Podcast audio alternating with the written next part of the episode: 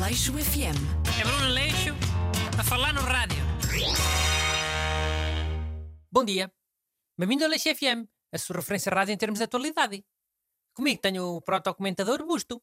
Bom dia. Busto, diz aí os assuntos importantes da última semana. Ora bem, a semana passada aconteceu muita coisa, mas houve sobretudo dois grandes assuntos em destaque. Primeiro, o da admissão. Vais de- falar do racismo no Paris Saint-Germain? E do início da vacinação no Reino Unido? Olha que isso foi na, na terça-feira. À quarta-feira faz reset. Só podes falar eh, de coisas que tenham acontecido depois do Leixo FM anterior. eh. Eu sei, caramba. Não ia falar disso. Certeza? De certeza. Mas olha, a polémica desse caso do jogo do Paris Saint-Germain até se estendeu bem depois de quarta-feira. Dava perfeitamente para falar. Olha, meu amigo, as regras são estas. Reset as notícias todas as quartas-feiras às, às 9h20 da manhã. Dizia eu, eh, houve dois assuntos com mais destaque a semana passada. Todos depois de quarta-feira. Posso dizer estes? Podes. Mas nem me estou a lembrar de quais é que podem ser. Não.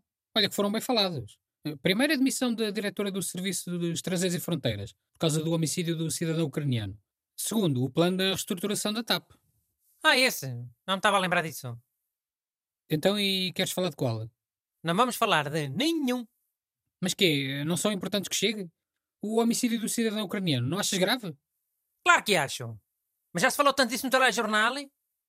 Então, mas ainda agora disseste que nem te lembravas. E, e agora já não queres falar porque são assuntos batidos no, no telejornal? O meu programa, cada vez mais, assume-se como um programa de atualidade alternativa. A Antena 3 também não é, não sei quê, pop alternativo também. É, é, alternativa pop. Isso, alternativa pop. Eu sou a alternativa atual, a, a alternativa de atualidades. Imagino que também não queres falar das figuras do ano da revista Time. Foram quem? O presidente eleito Joe Biden? Ou a Kamala Harris? Foram os dois. Pois já era de adivinhar. E esse assunto já cheira mal, né? Eleições americanas. Já ninguém quer saber. E o Marcelo, também já era de adivinhar, né?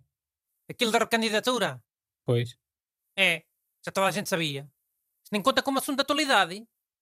Então pronto, eh, ficamos assim. Não há mais nada? Nada, nada? Ah, eh, assuntos da União Europeia, o Brexit e o desbloqueamento da bazuca europeia. Mas acho que não ias querer falar disso. Ias dizer que era chato. E achas muito bem. Mas vá, explica lá isso da, da bazuca europeia. Ao menos o nome é bom. Ok. Então, eh, bazuca europeia é o nome informal que se deu ao pacote de recuperação da União Europeia eh, para ajudar na crise económica causada pela Covid. E estava a ser bloqueado pela Polónia e pela Hungria. A semana passada chegaram finalmente a acordo e desbloquearam o pacote, a tal bazuca.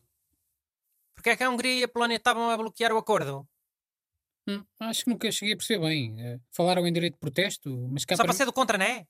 Para as pessoas dos países deles dizerem é isso, aperta com eles, essa malta de Bruxelas é, é, é tudo uma camada de chulos. Bem, a verdade é que os dois primeiros-ministros pertencem a partidos eurocéticos. A culpa também é do nome, né? Bazuca. Eu percebo a simbologia, a tentar ser o- uma coisa pujante. Mas a malta desses países ainda está meio traumatizada com a guerra. Sobretudo a Polónia. Aí achas que a Polónia se opôs à bazuca por causa do nome? Não só, mas também. Funciona a nível subconsciente. Se fosse um metralhadora europeia ainda era pior. eh? Tinhas os países do- dos Balcãs todos contra também. Querias um nome mais fofinho, era? Para não criar anticorpos. Sim, uma coisa que toda a gente gostasse. Tipo o quê? Chocolate. Chocolate europeu? Qual é a lógica desse nome?